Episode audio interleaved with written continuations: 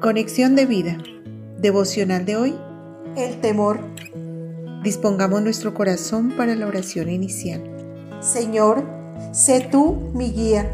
Con tu palabra vivifica mi vida y lléname de la seguridad que solo puede dar tu amor perfecto en Cristo Jesús, para que mis pasos sean reafirmados y no viva esclavo del temor, que todo lo que piense, diga y haga sea libre de temor y lleno de la convicción que trae tu amor.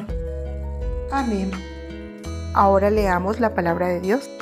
Primera de Juan capítulo 4 versículo 18.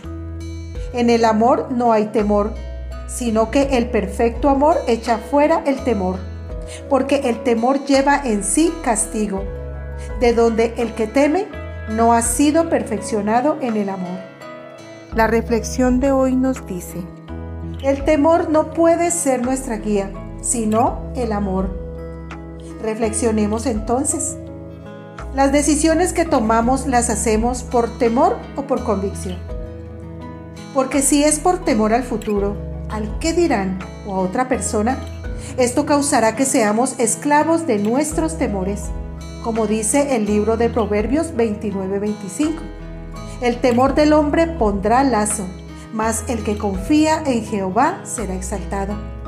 Y este lazo nos llevará al dolor o a la pérdida.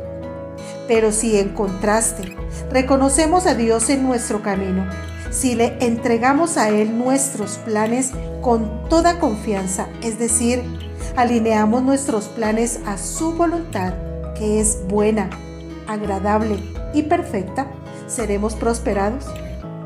¿Y por qué razón serán bendecidas las decisiones o planes dispuestos ante Dios? Porque este es el resultado de confiar en sus promesas escritas en su palabra. O porque fiel es el que las prometió.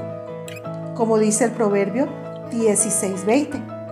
El entendido en la palabra hallará el bien, y el que confía en Jehová es bienaventurado. Por esta razón debemos prestar diligente atención a su palabra, pues en ella está el consejo verdadero, pero también la promesa fiel que se cumplirá cuando la hacemos nuestra, cuando obedecemos el principio y lo aplicamos. Por ejemplo, como hemos aprendido hoy, a no dejarnos guiar por el temor, sino a tomar decisiones guiadas por fe y por el amor de Cristo que mora en nosotros. Visítanos en www.conexiondevida.org. Descarga nuestras aplicaciones móviles y síguenos en nuestras redes sociales.